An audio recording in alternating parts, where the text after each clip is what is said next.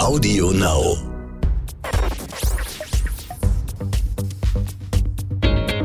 Kreativität und Unternehmertum. Der Bertelsmann Business Podcast mit Isabel Körner. Hallo und ganz herzlich willkommen zu einer neuen Folge des Bertelsmann Business Podcasts Kreativität und Unternehmertum. Wir freuen uns sehr, dass ihr wieder dabei seid. Mein Name ist Isabel Körner, ich bin Wirtschaftsjournalistin und moderiere oft auch für den Nachrichtensender NTV. In dieser Podcast-Reihe spreche ich mit interessanten Persönlichkeiten aus der Bertelsmann-Welt. Es geht um Kreativität, es geht um Unternehmertum und auch um Persönliches. Heute ist Elmar Heggen zu Gast. Er ist Chief Operating Officer und stellvertretender CEO der RTL Group. Außerdem ist er Mitglied im Group Management Committee von Bertelsmann. Elmar Heggen gehört schon lange zur Bertelsmann und RTL-Familie und hat in unterschiedlichen Funktionen immer wieder wichtige und große Veränderungen begleitet. Zum Beispiel die Fusion damals von CLT, UFA und Pearson TV zur RTL Group und später dann den Börsengang. Mittlerweile gehören zur RTL Group rund 70 Fernsehsender und 30 Radiostationen. Streaming spielt eine große Rolle. Zu den bekanntesten Fernsehstationen zum Beispiel zählen RTL in Deutschland, M6 in Frankreich oder RTL 4 in den Niederlanden. Herzlich willkommen, schön, dass Sie da sind. Schönen Dank. Wer diesen Podcast schon länger verfolgt, der weiß, wir fragen unsere Gäste am Anfang immer, etwas Persönliches mitzubringen, etwas, was für Kreativität steht, für Unternehmertum. Ich habe im Vorfeld natürlich überlegt, was könnte es sein, dass Sie mitbringen, dachte, es hat eventuell mit dem Börsengang zu tun, aber ich glaube, ich habe mich wahnsinnig getäuscht. Ja, also ich habe mich entschieden, eine Holzpuppe mitzubringen, äh, eine Lego-Holzpuppe, weil ich sehr gerne mit äh, Lego arbeite, daraus versuche, verschiedene Dinge zu bauen. Und ähm, ja, das denke ich, das ist eine schöne Sache. Das ist letztendlich auch etwas, was man ähm, ja nicht kaputt kriegen kann, was halt ewig Bestand hat. Und man kann immer wieder mit den Steinen versuchen, mit einem Toolset das jeweils so zu bauen, dass es auf die Situation passt. Hm, das Holz sieht ganz wunderbar aus, als wenn es sich auch ganz wunderbar anfühlen würde, ganz weich und, und konstant und ja, also ich, ich mag es wirklich gerne und, und Holz ist sowieso ein schöner Werkstoff. Und das gepaart mit diesen ganzen äh, Möglichkeiten, die man hier verbinden kann, das macht mir eine Menge Spaß. Das heißt, Sie sind auch ein haptischer Mensch? Ja, eigentlich schon. Ja. Mhm. Wie weit geht Ihre Lego-Begeisterung? Ja, ich versuche schon immer wieder auch ähm, die interessanten Sets irgendwo zu ergattern und äh, immer mehr daraus zu bauen, eine ganze Stadt. Ähm, ich habe unten im Keller relativ viel stehen und ähm, naja, das führt dann irgendwann dazu, dass uns wieder abbauen muss. Es wird dann zu viel und es verstaubt auch. Aber nee, das ist schon eine Sache, die mir am Herzen liegt. Mit Lego bauen hat auch irgendwie ein bisschen was Meditatives, finde ich. Man kommt zur Ruhe, oder? Ja, man, am Anfang kann man versuchen, einfach nach Plänen zu bauen. Und irgendwann wird man dann auch eben äh, kreativ und versucht mal die Pläne wegzulassen, um mit den bestehenden Steinen ganz unterschiedliche Dinge ähm, hinzukriegen. Nun sind Sie ja auch sehr, sehr sportlich. Was manche vielleicht nicht wissen, ist, dass Sie früher Leistungssportler waren, also Leistungsschwimmer, dass Sie gerne auch in den Bergen sind. Wo kommen Ihnen die kreativsten Ideen? In der Bewegung oder eher dann im Keller bei den Legosteinen? Nee, ich glaube, die Ideen kommen dann eben äh, in der Bewegung, an der frischen Luft draußen. Aber die werden dann eben ausprobiert und umgesetzt, wenn man irgendwann dann mal wieder im Keller ist und die Möglichkeit hat, mit den Steinen, die man besitzt, irgendwas hinzuzimmern. Jetzt würde ich doch gerne mal kurz auf den Börsengang zu sprechen kommen, den Sie ja begleitet haben damals. Tut Ihnen das weh, wenn Sie heute den Aktienkurs sehen, der doch einiges entfernt ist noch von dem Allzeithoch? Nein, das tut mir in dem Sinne nicht weh, weil wir ja versucht haben, die ähm, Gesellschaft wirklich auch immer wieder auf die Zukunft auszurichten. Und man darf natürlich nicht vergessen, dass wir seit dem Börsengang, der war aus dem Kopf raus im Juli 2000, ja auch eine sehr, sehr viele Dividenden ausgeschüttet haben. Das ist die Aktionäre, die eigentlich seit jeher dabei sind, die haben ja auch in den letzten über 20 Jahren sehr, sehr viel Dividende bekommen. Und die müssen sie ja eigentlich auf den jetzigen Kurs aufrechnen, um zu gucken, ob sie mit ihrem Investment noch im grünen Bereich liegen oder nicht. Mhm. Was haben Sie sich da als Ziel gesetzt jetzt für die Aktienentwicklung? Also wir können ja letztendlich den Börsenkurs nicht steuern, aber ich glaube, was wir steuern können, ist, dass wir halt die richtigen Antworten liefern. Ähm, wir waren halt vor 20 Jahren klassischer linearer TV-Broadcaster. Und äh, damit werden wir natürlich in Zukunft nicht mehr unsere Aktionäre erfreuen können. Und deswegen, glaube ich, müssen wir jetzt ähm, im Rahmen der Transition und der Transformation Gas geben. Das machen wir auch.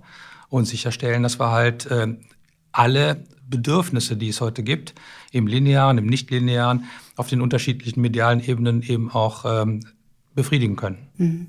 Was bedeutet denn die Börsennotierung langfristig auch für die strategische Ausrichtung eines Unternehmens und auch die Zeit, die man bekommt, um ein Unternehmen neu auszurichten, Dinge auszuprobieren, kreativ zu sein? Ich glaube, hier muss man bei uns auf die Aktionärsstruktur schauen. Und da haben wir natürlich mit Bertelsmann äh, einen Aktionär, der die qualifizierte Mehrheit äh, hält mit 76 Prozent.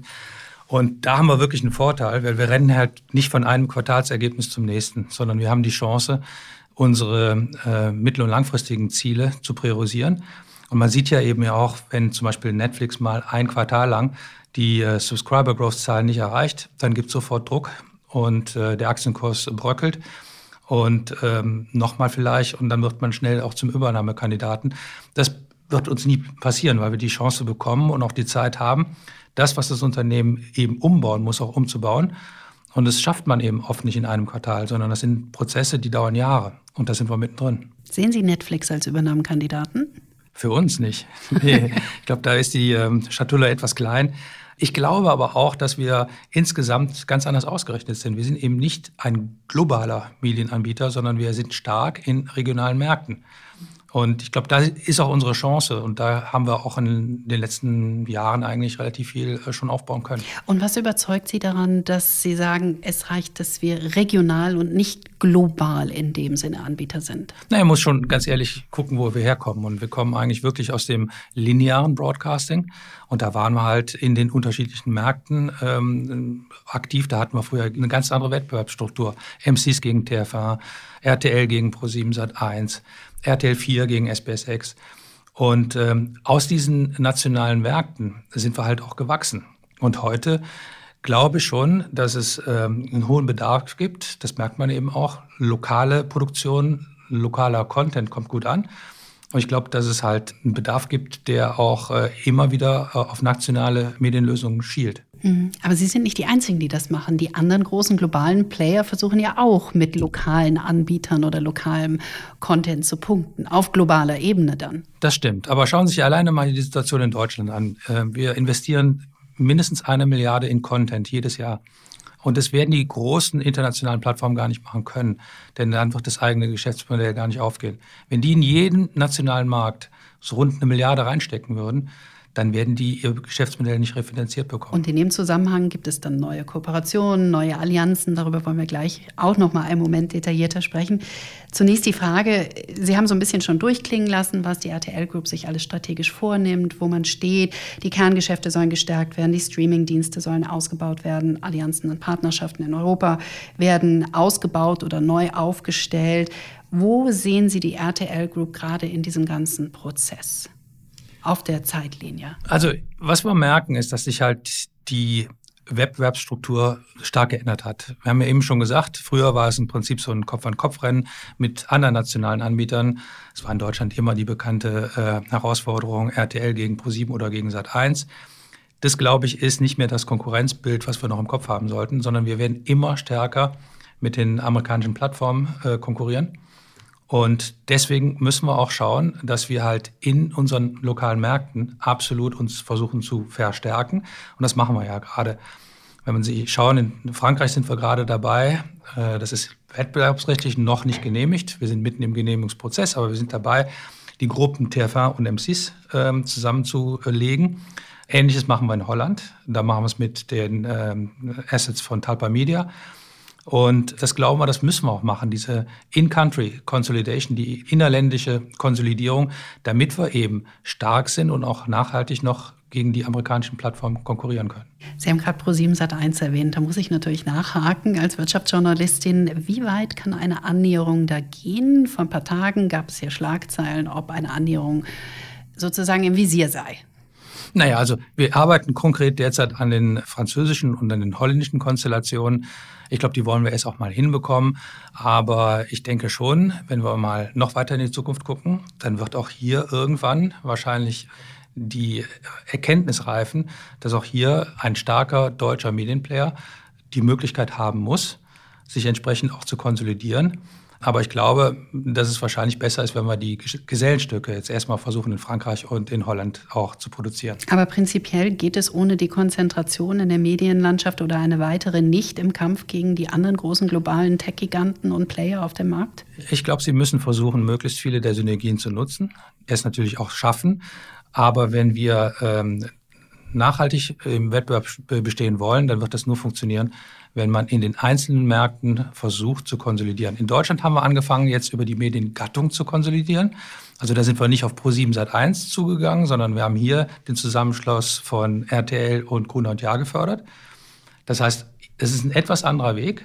Da sind wir nicht über eine, ja, eine Konzentration mit dem Wettbewerb gegangen, sondern erstmal über eine Verbreiterung des Medienangebots. Hier nutzen wir jetzt alle Inhalte und Marken, die wir haben.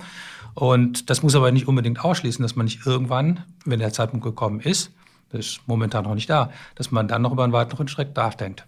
Wo sehen Sie denn derzeit die größten Voraus also Herausforderungen im Rahmen dieser ganzen Veränderungen? Ja, also erstmal, glaube ich, muss man schon diese ganzen Strukturen erstmal vernünftig integrieren. Das ist schnell entschieden. Ähm, das macht so ein Investment Committee in einigen wenigen Stunden. Aber das umzusetzen, das dauert normalerweise mehrere Jahre. Und ich glaube, das muss man auch versuchen zu spüren und immer wieder in die Organisation reinhören. Das Gute ist, dass die Kulturen, gerade jetzt hier in Deutschland, von Gruner und Jahr und von RTL, nicht wirklich grundlegend unterschiedlich sind. Die sind relativ nah. Und das heißt, das sind gute Voraussetzungen jetzt auch in der Integration.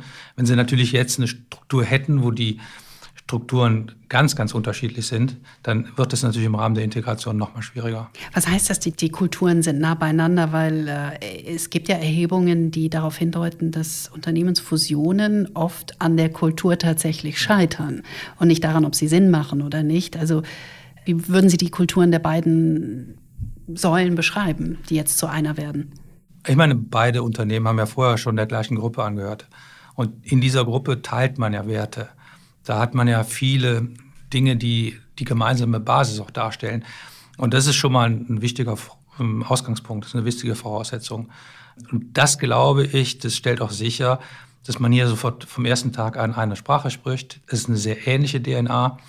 Das wird nicht jedem gefallen und auch jeder wird da auch so Meinungen haben. Aber ich glaube, grundsätzlich ist man überzeugt, dass die industrielle Logik gegeben ist und dass man gemeinsam mehr erreichen kann. Dass man also hier es schaffen kann, wenn es gut funktioniert und gut gemacht wird, aus zwei und zwei nicht vier, sondern fünf zu machen. Sie haben ja gerade gesagt, solche Umsetzungen brauchen auch Zeit. Wie viel Zeit geben Sie dieser Umsetzung? Naja, also üblicherweise dauert eine Integration irgendwo zwischen zwei und drei Jahren. Es hängt immer davon ab, ähm, richtig vollzogen ist sie eigentlich nie, weil das Unternehmen sich ja immer weiter noch wandeln und entwickeln muss. Also es ist nie so, dass sie in eine Situation reinkommen, wo sie sagen, so jetzt sind wir fertig und jetzt haben wir ein Unternehmen geschaffen, das ist jetzt vollständig integriert und das kann so stehen bleiben. Es muss sich immer wieder den neuen Bedingungen anpassen. Es muss sich immer wieder ähm, auch gegenüber der Wettbewerbslandschaft öffnen und, wenn notwendig, verändern. Hm. Sprechen wir mal über die, die Auslandsaktivitäten. Die RTL Group erzielt ja, ich glaube, mehr als zwei Drittel sind es nach wie vor des, des Umsatzes im Ausland.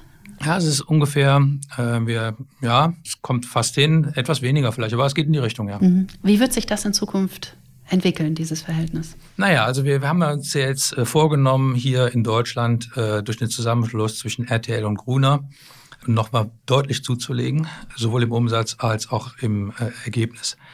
Wir werden ähm, einige Märkte, zum Beispiel Belgien, äh, da werden wir uns von unseren Beteiligungen trennen. Ganz einfach, weil die Logik, die wir eben beschrieben haben, nämlich, dass man versuchen muss, im Markt zu konsolidieren und mit Abstand die Nummer eins zu sein, die funktioniert in Belgien auch, aber nicht zu unseren Gunsten. Weil da sind die Unternehmer, die RTL Belgien jetzt ähm, in Kürze übernehmen werden, einfach besser platziert. Die sind ähm, da in einer besseren Ausgangslage. Und deswegen haben wir uns in Belgien entschieden, diese industrielle Logik der Konsolidierung auch anzuerkennen. Nur heißt es leider da, dass wir da nicht in der Pole Position sind, sondern gibt es andere Unternehmen, DPG und Rossell, die da einfach schon über andere äh, Geschäftsaktivitäten verfügen, teilweise im Norden von Belgien, teilweise aber auch im Süden. Und die werden halt jetzt die Konsolidierung äh, mit RTL Belgien fortsetzen. Das heißt, da kommt es zum Beispiel zu einer Situation, wo dieser Umsatz mal fehlen wird. Gleichzeitig werden wir aber auch die Geschäftsaktivität in Holland bündeln unter unserer Führung, denn da werden wir 70 Prozent am Gesellschaftskapital halten.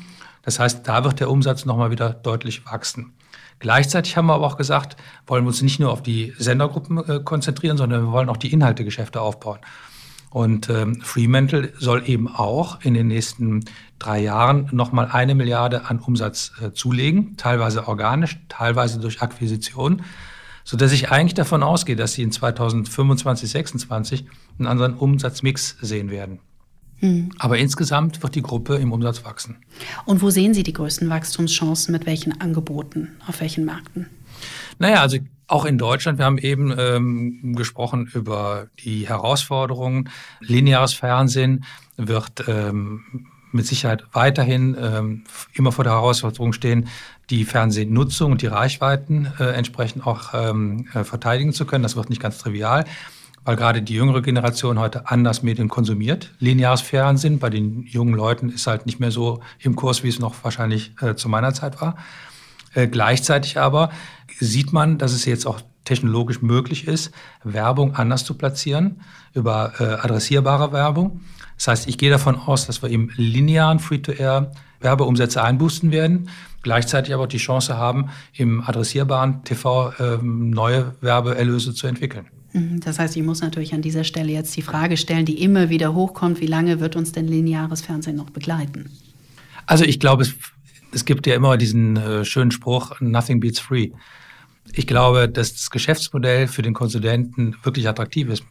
Man hat die Chance, Unterhaltung, Nachrichten, Magazine, Sport zu bekommen und alles kostet nichts. Wir bitten unseren Zuschauer nur, dass er halt unsere Programmangebote verfolgt, die natürlich auch im Linear-TV immer wieder mit Werbung auch ähm, bestückt werden müssen, weil ansonsten unser Geschäftsmodell nicht funktioniert. Ich glaube, dass lineares TV, das wird ich will nicht sagen ewig geben, aber noch sehr, sehr lange. Ich glaube, es wird sich nur etwas verändern. Sie werden wahrscheinlich zukünftig viel News, viel Magazine, viel Live-Programming haben und vielleicht weniger Serien oder Filme, die Sie vorher schon auf lichtlinearen Plattformen sich anschauen können. Gibt es Erhebungen, wie viele stammlineare Zuschauer inzwischen auch gerne in der Streaming-Welt sich aufhalten? Äh, ja, ich glaube, es gibt halt viele, die äh, mittlerweile sowohl als auch betreiben, die immer noch dem linearen Fernsehen treu bleiben, die aber jetzt zunehmend On-Demand-Angebote nutzen. Wir reden ja auch über das Thema Bequemlichkeit und, und, und Convenience. Es ist halt schon nicht unattraktiv, wenn Sie gerade Ihre Serie dann anschauen können, wenn Sie soweit sind und nicht um 20.15 Uhr, sondern in dem Moment, wo die Pizza heiß ist, wo sie vielleicht irgendwo dann auch eine Chance haben, ähm, sich mal wirklich anderthalb, zwei Stunden zurückzuziehen, dann haben sie jetzt die Chance, ihr eigener Programmdirektor zu sein und zu sagen, das möchte ich jetzt hier gucken. Und das ist natürlich über das lineare Fernsehen nicht gegeben. Das heißt, da gibt's in der Nutzerfreundlichkeit natürlich schon noch ähm, Unterschiede pro Nonlinear. Wir sehen, der Markt ist einfach wahnsinnig in Bewegung. Es, Sie haben ein bisschen die Kooperation, die Veränderungen beschrieben. Welche weiteren oder welche neuen Formen der Kooperation, der Kollaboration könnten Sie sich vorstellen? Mit welchen Playern? Na, wir haben jetzt zum Beispiel noch äh, vor nicht allzu langer Zeit hier in Deutschland die Kooperation mit der Deutschen Telekom angefangen. Ganz einfach, weil die Telekom über eine sehr starke Vertriebsstruktur verfügt und äh, auch die Telekom äh, immer wieder versucht, möglichst viele Inhalte mit ins eigene Offer reinzupacken. Und sie vertreiben ja jetzt unser äh, nicht-lineares Geschäft RTL Plus in einem Hard Bundle. Solche Kooperationen, die werden wir, glaube ich, auch zukünftig weiter versuchen auszubauen. Ganz einfach, weil es ein Win-Win ist für beide Unternehmen, für beide Partner.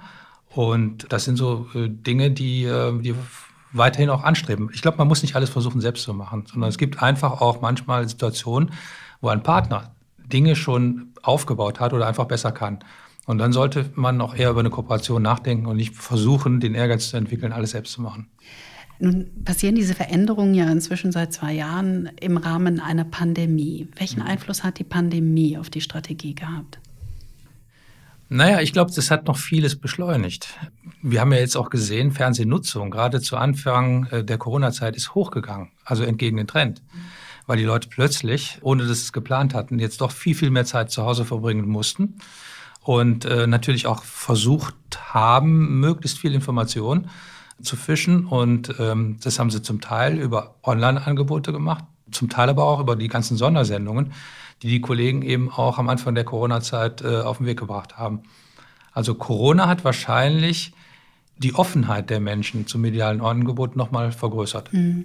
Auch im Rahmen der Corona-Pandemie haben wir ja einen unglaublichen Einbruch der Werbemärkte erlebt. Und ich glaube, der Schreck darüber ist vielleicht nicht ganz so leicht abzuschütteln auch. Das heißt, welches Risiko stellt diese Abhängigkeit dar für die RTL Group nach wie vor? Also ich kann mich da wirklich noch genau daran erinnern, gerade am Anfang der pandemischen Entwicklung da wusste ja keiner Anfang des zweiten Quartals 2020, in welche Richtung sich die Sache noch alles äh, entwickeln könnte. Wir haben also äh, sehr, sehr viel Werbeumsatz im zweiten Quartal 2020 verloren. Ich glaube, das waren im Schnitt übers Portfolio im zweiten Quartal mehr als 40 Prozent. Gott sei Dank haben sich aber die Werbemärkte anschließend auch relativ rasch wieder erholt. Also viele Märkte haben in 2021 in Summe schon besser abgeschnitten wie vor der Krise 2019. Weil was man doch merkt, ist, dass halt die Werbetreibenden wissen, dass halt ein langes Fortbleiben aus der Werbung auch schwierig wird, wenn man anschließend versucht, wieder die eigenen Marken in der Bekanntheit hochzufahren. Und deswegen glaube ich auch, haben wir da einen Rollercoaster äh, erlebt, den wir eigentlich, äh, soweit ich weiß, noch nie hatten. Selbst in der Finanzkrise 2008, äh, 2009 haben wir so einen starken Einbruch im Werbemarkt noch nicht verspürt. Wie sind Sie persönlich mit der Pandemie umgegangen? Ja, äh, ich glaube, man hat versucht am Anfang möglichst schnell zu verstehen, wie man es überhaupt äh, versuchen konnte, wie die Pandemie sich wahrscheinlich auf ähm, viele Dinge äh, auswirkt, nicht nur auf die wirtschaftlichen ähm, Rahmenbedingungen, sondern eben auch auf die persönlichen äh, Situationen. Wir haben am Anfang wirklich dann äh, konsequent auch aus dem Homeoffice gearbeitet. Da hat sich dann mal ausgezahlt, dass man vielleicht vorher in den Jahren einiges in IT auch investiert hatte. Da hat man auch gemerkt, es gab durchaus auch Unternehmen, die halt äh, gar nicht in der Lage waren, ihre Mitarbeiter ins Homeoffice zu schicken, weil halt einfach die IT-Voraussetzungen nicht äh, da waren. Das hat eigentlich bei uns in Summe ganz gut geklappt. Und die Leute waren halt aus dem Homeoffice aus auch sehr produktiv. Mhm, absolut. Ich habe das ja in der Fernsehproduktion gesehen, also ähm, wo geschnitten wurde, wo vertont wurde, unter welchen Bedingungen. Also es war schon faszinierend zu sehen, wie schnell mhm. das möglich war und was daraus auch äh, Wunderbares entstanden ist in dieser Zeit. Ja. An, an Content auch. Wie weit hilft Ihnen der Sport in diesen Zeiten der großen Veränderung oder das, was Sie als Leistungsschwimmer gelernt haben? Ja, ich glaube, man lernt eine gewisse Disziplin, äh, gerade eben auch in Individualsportarten. Läufer, Schwimmer, die müssen sich halt stetig immer wieder neu selbst motivieren und auch wieder neu anspornen. Das hilft schon. Das ist im Mannschaftssport wahrscheinlich ein bisschen einfacher, weil sich halt einfach Dinge mehr ändern, mehr abwechseln. Aber in Zeiten, wo man vielleicht selbst auch eine gewisse Unsicherheit mit sich rumträgt, einen Fokus zu behalten, äh, mit Disziplin an Themen ranzugehen, das, glaube ich, hilft. Das stellt einen auch etwas ruhiger. Man wird nicht irgendwie ja, selbst so unsicher. Mit welcher gesamtwirtschaftlichen Entwicklung rechnen Sie jetzt und damit natürlich auch mit welcher Entwicklung der Werbemärkte in den kommenden Monaten? Ja, also ist momentan relativ schwer abzusehen.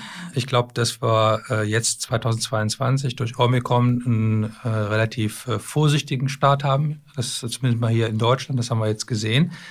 Aber ähm, das war ja auch jetzt in der Vergangenheit häufig nicht anders, dass wir erstmal eher vorsichtig in die Zukunft geguckt haben und uns dann versucht haben, lassen positiv zu überraschen. Also ich bin grundsätzlich nicht pessimistisch sondern ich glaube, wir kriegen wahrscheinlich jetzt durch die Pandemie bedingt eine etwas andere Seasonality. Also die Umsatzentwicklung läuft nicht mehr so typisch wie in der Vergangenheit, wo man eigentlich immer wieder wusste, dass man in einem vierten Quartal das Jahr normalerweise macht oder auch nicht. Unser traditionelles Free-to-Air-Business war halt besonders stark im Zeitraum September bis November, Beginn Dezember. Das hat sich etwas verschoben und die Sachen sind halt nicht mehr so planbar. Es ist alles kurzfristiger. Es kann wieder schnell hochgehen, aber es kann genauso schnell auch wieder runtergehen. Und ein großer Hoffnungsträger ist halt das Streaming-Business. Wie viel ja. Potenzial sehen Sie da? Und wann, unter welchen Umständen soll es nachhaltig profitabel sein? Also da gibt es eine Menge, ähm, ich sag mal, Positives. Erstmal, es macht uns unabhängiger von den Werbemärkten. Es ist stetiger, planbarer. Sie haben natürlich immer wieder damit zu kämpfen, dass Zuschauer reinkommen, die einen gewissen Content nur sehen wollen und anschließend, wenn sie den exploitet haben, gehen sie wieder raus. Mhm. Ähm, das heißt, wir müssen daran arbeiten, dass die Leute halt dann eben auf der Plattform bleiben. Das wird uns nur gelingen, wenn wir stetig Content nachlegen. Äh, wir planen, dass es hier uns gelingen sollte, jetzt noch äh, nach drei Jahren die Gewinnschwelle zu erreichen. Letztendlich wird der Anteil der Streaming-Umsätze in den nächsten Jahren weiter steigen. Und das ist eigentlich wirklich gut, weil wir dadurch besser ausbalanciert sind, weniger anfällig sind für irgendwelche konjunkturelle Dellen, die man irgendwann auch äh, bekommen wird, gerade wenn man eben stark abhängt von Werbemärkten.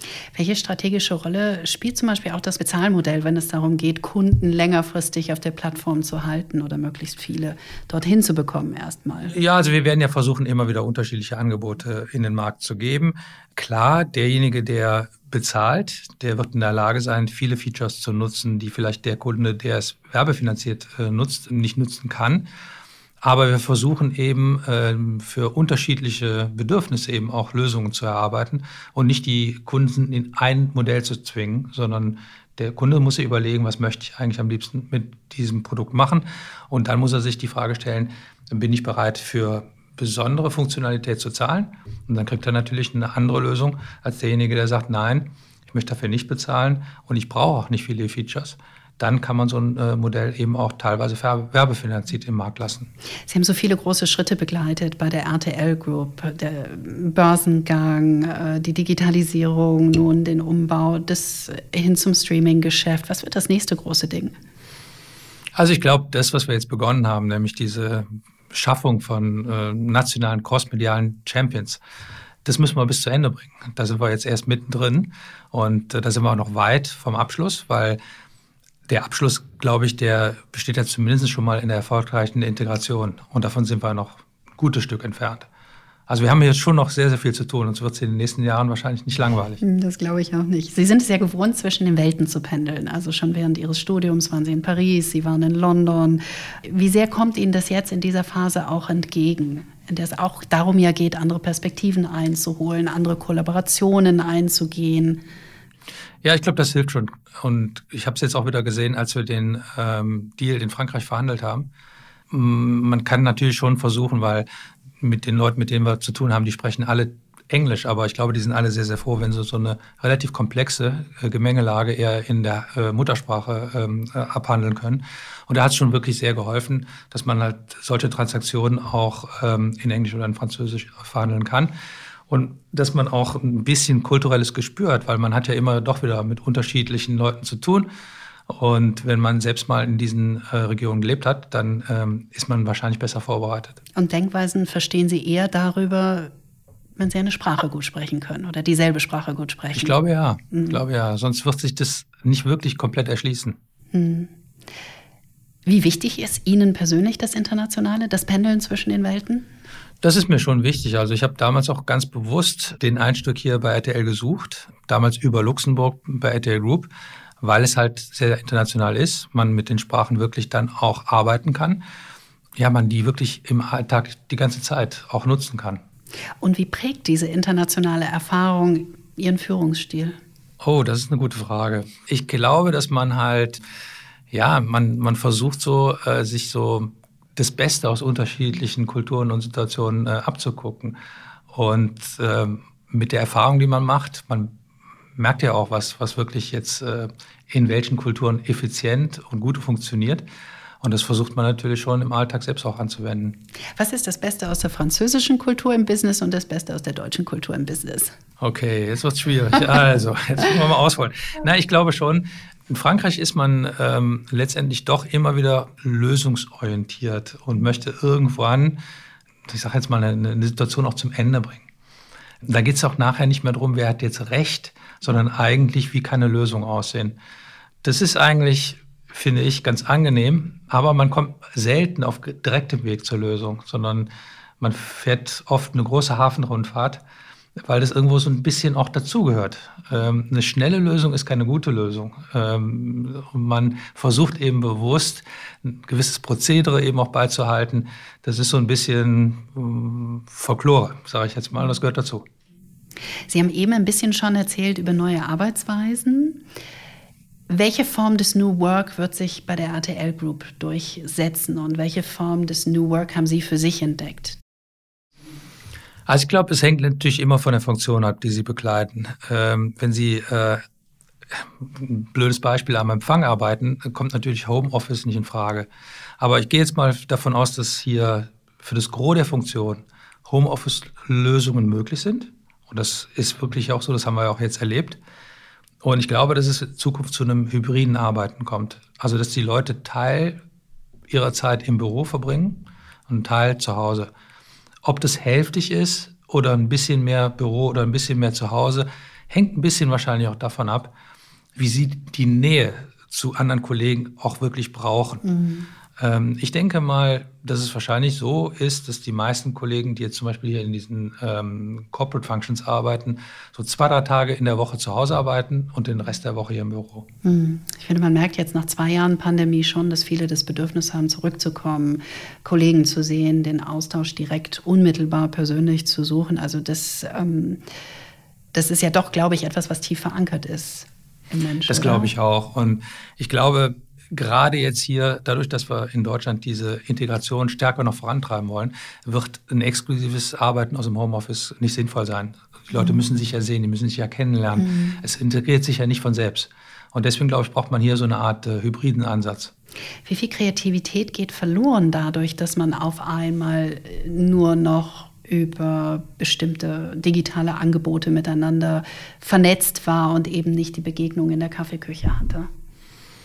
Kann man schwer messen, aber einiges würde ich mal vermuten, weil man ja oft eigene Ideen, die man hat, einfach ungeplant mit einem Dritten austauscht. Jetzt in der digitalen ähm, Situation müsste ich ja schon wieder ein Teams-Meeting ansetzen mit irgendjemandem, mich spezifisch über den Gedanken, den ich vielleicht vorher kurz hatte, unterhalten. Und das ist ja alles dann äh, nur sinnvoll und machbar, wenn man es vorher plant. Also das ganze Spontane, was man an Ideen generiert, was man eigentlich aber auch mal verproben möchte, das muss alles geplant werden. Und ich glaube, das ist für die Kreativität nicht gut. Wir haben auch viel über die unternehmerische Seite Ihres Jobs gesprochen. Wie fördern Sie Unternehmertum in Ihren Teams? Also wir versuchen, dass wir wirklich die Leute auffordern, Ideen, die sie haben, auch wirklich aktiv anzugehen. Wir wollen versuchen, eine Kultur zu schaffen, dass die Leute keine Angst haben, dass sie für etwaige Fehler mal irgendwann bestraft werden. Im Gegenteil, ich glaube, es muss mehr so eine Kultur sein, wo die Leute ein Bedauern haben, dass man Ideen, die man hatte, nicht versucht hat umzusetzen. Also auffordern, Dinge zu probieren, wenn man scheitert, möglichst schnell zu scheitern. Also auch dann auch nicht festhalten an einer Sache, die schon wenig Aussicht auf Erfolg hat, nur weil man eine Angst hat, dass man unter Umständen sonst abgestraft wird. Aber ich finde, das Schwierigste ist ja, ein angstfreies Umfeld zu kreieren. Wie geht man dabei vor? Naja, also ich glaube schon, dass man den Leuten äh, klar machen muss, dass wir keine Organisation sind, die jetzt andere penalisiert für Dinge, die man einfach mal getestet und, und, und versucht hat. Man muss das versuchen auch äh, vorzuleben, dass die Leute es auch sehen. Das ist nicht ganz einfach, ähm, aber ich glaube schon, dass wir hier eine Menge Geduld mitbringen, einen großen Freiraum anbieten und den Leuten die Chance geben, Ideen, die sie haben, auszuprobieren. Mhm. Sie haben eben auch ein bisschen beschrieben, ähm, wie diszipliniert Sie auch mit sich selber sind, als ehemaliger Leistungssportler zum Beispiel. Wie nehmen Sie Ihr Team mit im Rahmen großer Veränderung und großer Umstrukturierung? Worauf kommt es dabei an? Ich glaube, die, ähm, was man am Anfang halt machen muss, ist die Notwendigkeit der Veränderung erstmal rausarbeiten, dass es jeder sieht, dass man eben den Leuten klar macht, wir verändern ja nicht, weil wir gegen eure Interessen ankämpfen oder weil wir hier einfach nur nicht still sitzen können. Und ähm, das machen wir ja nicht, weil wir uns selbst gefallen, sondern weil wir es machen müssen. Und das ist letztendlich ja auch die Verantwortung für äh, alle Mitarbeiter, für die Gesellschafter, dass man diese Transformation ja jetzt auch nicht verschläft, sondern wir müssen umbauen. Wenn wir nicht umbauen, dann werden wir irgendwann hier unser komplettes Unternehmen ins Risiko stellen. Und das kann ja nicht die Lösung sein. Kann man Unternehmertum lernen?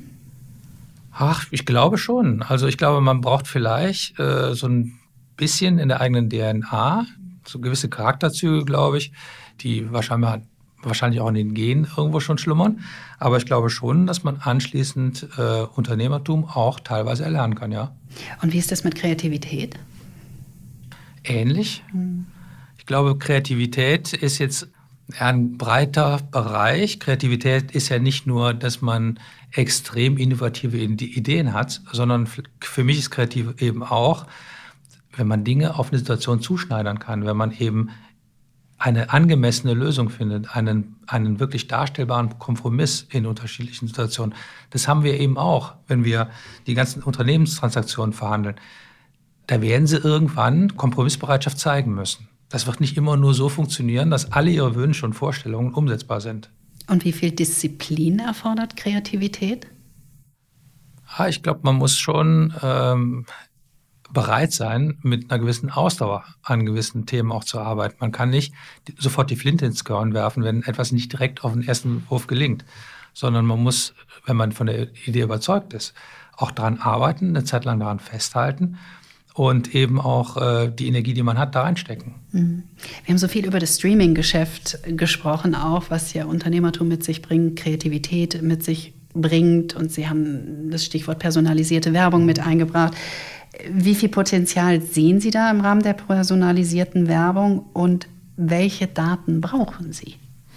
Also ich glaube, da, da ist eine Menge Potenzial, denn es gibt ja viele Werbetreibenden, die nicht wirklich im linearen Fernsehen investiert haben. Ganz einfach, weil sie eine große Reichweite zwar bekommen hätten, aber vielleicht haben sie doch nur teilweise einen regionalen Kundenstamm. Oder vielleicht merkt man eben, dass ein Produkt, was sich durchaus eben auch national vermarkten lässt, besonders gut in einer Region läuft, aber deutlich schlechter in einer anderen. Dann kann man eben über adressierbare Werbung noch viel besser zuschneiden und ähm, letztendlich noch viel effizienter Werbeauktionen einsetzen. Sie brauchen ein gewisses Grundmaß an Daten. Klar, Sie müssen verstehen, wo Ihre Kunden sitzen und dafür brauchen Sie ein gewisses Maß an Daten. Daten werden in den nächsten Jahren noch deutlich wichtiger, als sie ohnehin heute schon sind. Wo wäre für Sie persönlich oder auch für Ihre Familie die rote Linie? Ach, das ist immer schwer zu sagen.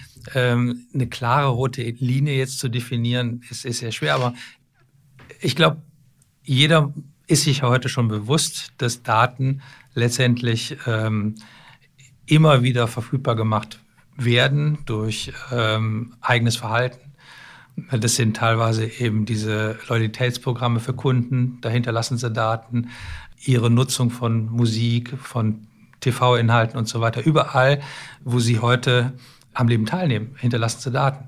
Dazu sagen, da genau ist eine Grenze, ist, ist, ist wirklich sehr, sehr schwierig. Mhm. Wir sind fast am Ende des Podcasts oder dieser Folge angelangt. Ähm, ich möchte nochmal auf die Themen Disziplin, Ausdauer zurückkommen, die ja für Sie auch eine große Rolle spielen persönlich. Woher nehmen Sie manchmal die Motivation oder wie motivieren Sie sich durchzuhalten? Und, äh, das fällt mir eigentlich gar nicht so schwer, ja. weil die Themen als solche interessant sind. Ich habe ja schon vor über 20 Jahren bei RTL angefangen. Damals da war nicht an, an der Notwendigkeit einer Transformation vom Linearen aufs Nichtlinearen zu denken. Diese ganzen technologischen Optionen, die es heute gibt, die gab es vor über 20 Jahren gar nicht.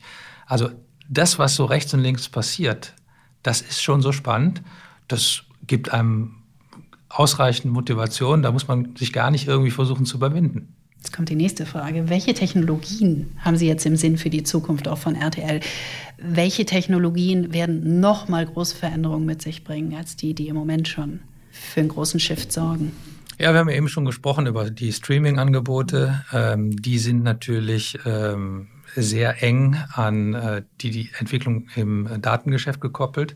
Wir arbeiten, wie Sie wissen, ja auch am Launch von ähm, Multimedia-Angeboten. Äh, also ich glaube, dass insgesamt unterschiedliche Medien über eine App zu steuern, das ist technologisch eine Herausforderung, aber eben auch für die Convenience, also für, für den Anwender ähm, was Schönes.